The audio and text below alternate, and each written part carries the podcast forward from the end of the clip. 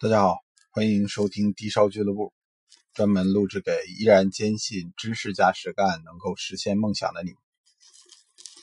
呃，好多朋友啊，通过这微信联系我，然后对我做这节目做出了支持。然后有好多人问我说：“你怎么就喜欢上这东西了呢？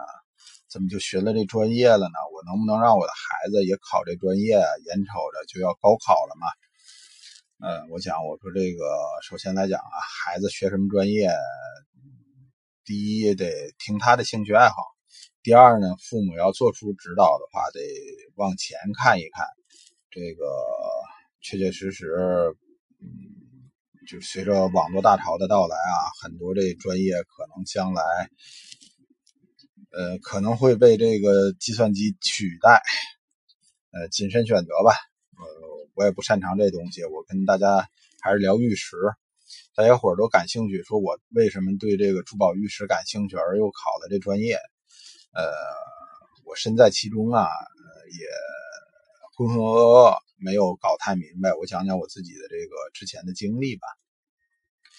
呃，为什么我今天现在最喜欢的是和田玉呢？我想这东西还是有前缘在的。呃，在。我还是一个幼儿园的小朋友的时候，那时候还叫托儿所啊。我们那时代叫托儿所，这这词儿现在听起来就已经非常的土了。啊，有一次我生病了，我生病了以后呢，没人带我怎么办呢？父母都是双职工，就把我放在我大姑家了。我大姑家这个大姑呃闲在家里没什么事儿，也挺喜欢我的，是吧？这个。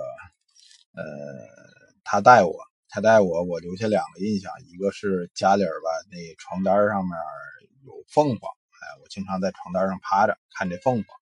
另外一个这个留下深刻印象的是，我大姑有一个这针线盒，针线盒里头啊，嗯，有不少那个那个时代的缝纫机线和针。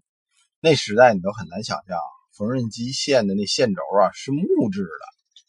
大概什么造型呢？两边粗，中间一个小细棍儿，这么一个呃，然后这个中呃侧面有一眼儿，把这个小木头呃线轴都可以放在那缝纫机上面用，缠上线。而我大姑这针线盒里面吧，有一颗白色的石头，呃，比鸡蛋还稍微小点像柴鸡蛋吧，差不多。然后呢？和那大蒜的那形状，有些那一半蒜的那形状啊，有点像，非常光速，非常白净。呃，现在想起来啊，表面可能有些位置稍微有一点点侵蚀。呃，打孔的部分吧，是现代人经常会伪造的那种喇叭孔。呃，这孔这块稍微有点脏。哎，我看见了，我非常喜欢，白、细、润、舒服。那东西，后来我很难再见到那么好的这个玉。那时候不知道啊，那时候都不知道是什么东西。呃，我就向我大姑讨来了这东西，大姑也不知道什么时候放在针线盒里的，反正老家给的，也不知道从哪捡的或者怎么着，也也也没像现在这人似的，张嘴一说。这个这是我爷爷是吧传给我的？我爷爷曾经在这个呃亲王府里当过哥斯哈等等等等，没有。我大姑当时也懵懵懂懂说这不知道不明白，嗯，这个反正不知道谁放的这针线盒这儿的，也没什么用，当时也没什么价值观哈，把这东西就放下了。放下了以后，这个我拿这东西觉得好玩，经常呃摸它着玩。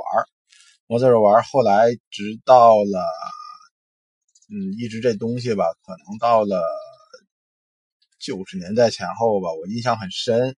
当时突然小朋友们好像是有一次开亚运会，就唱歌《亚洲雄风》那回啊，刘欢和韦唯唱的那《亚洲雄风》那回，有一个秒表是那个吉祥物盼盼那个时代，呃，就是有一个电子表。小朋友们都挂在脖子上，十块钱一块那挺贵的。那时候，那时候一个人家这个过日子，一个月嗯，可能也就百八十块钱吧，十块钱一块秒表。秒表上面有一根这个黄色的，嗯，化纤绳，姑且称之为丝绦啊，因为在那之前我们没见过那么漂亮的绳，黄色的很漂亮，就把那秒表上那绳给摘下来，摘下来以后想装在这个这个玉玉石疙瘩架上面，怎么装也装不上，怎么装也装不上，因为那绳头啊特别糙，呃，钻不过去。那时候都不知道拿火烫一下，后来过了好久以后知道，哦，这个是不是可以拿那个呃烫红了的烧火用的炉钩子烫红了？那时候人真傻，哎，给它烫一下，把那个绳头烫的呃坚硬一点、尖一点，哎，从这个玉石的这件上面穿过去了，戴在脖子上，那叫一个美，喜欢这东西陪了我好多年。直到我们家从平房搬楼房的时候吧，就不慎丢失了。我估计是掉在那火炕的炕洞里了。这话一说过去了，过去了，那就过去了十几年。直到我上大学的时候，学这专业，自己看书查资料，才知道啊。我当时一看。呃，标本我知道，我当年带那东西就应该是一个和田玉的东西，但是是不是籽儿很难很难说了。后来我查资料，才查着那东西啊，呃，应该是籽儿玉的。呃，它是什么东西呢？它是这个呃宋代前后出现的一种造型，叫籽儿玉疙瘩件儿。啥意思啊？这东西实际上。就是今天手把件的一个原型，就是当年，呃，人拿到这玉石以后，只把皮去了，去完皮后留下好肉，打一眼儿，不往上雕花，直接挂在腰上，呃，压惊辟邪用。而这个逐渐逐渐从这个造型上面，呃，光整天的做这一素的东西，觉得不是特别美嘛，开始往上雕花，雕完花的这。就逐渐的演化成了今天的这个籽玉的手把件所以我说这东西还是跟人有前缘。我呃当年考地质大学的时候，也是莫名其妙的就报了这专业，就学了四年这个珠宝。那么除了这以外，我们小时候是刚好啊赶上这个唐山震后开始搞大建设，开始盖平房盖楼。我所在那区域吧，大多数最初都是平房，呃，他要盖房子就需要用大量的沙子。最早的那沙子都是我们这附近滦河拉来的河沙，河沙里头啊，我们有捡一种半透明的，呃，一种大多数是黄色调的一种石头，我们最早称之为透明石。后来呢，小朋友拿这石头给这个。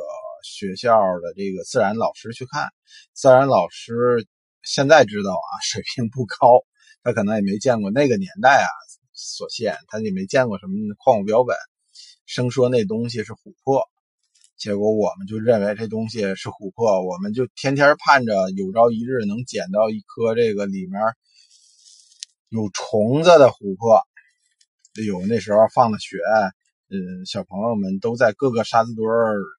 聚会啊，就就就没完没了的，一看见那沙子就就走不动步。我我有时候去给家里人打酱油，从那沙子堆路过的时候，还要在那儿蹲上半个小时。经常蹲的是那个自己头晕眼花，夏天的时候眼前发黑，说一起来眼前发黑。呃，直到我前些年做梦还经常梦见说，哎呦，这个从沙子堆里捡这个。呃，我们所谓的琥珀的这个经历，后来上大学了，学这专业才知道，哎呦，那东西实际上是河沙里的玉髓，从上游的这个火山熔岩里面冲出来的。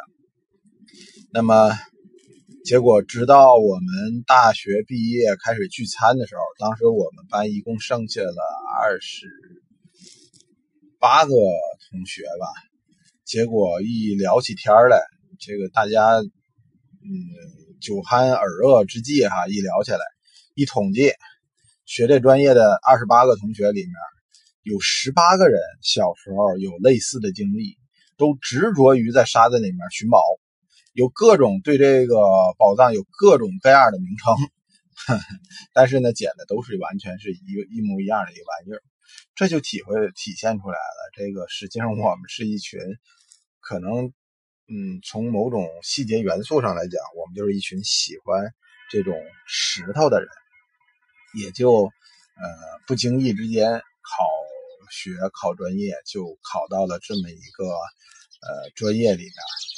啊，行了，呃，讲了不少废话，也也很感谢你能听到现在哈。行，先这么着，有机会如果你也是石友的话，咱们可以在微信公众号“地少俱乐部”上面聊。好嘞，再见啊。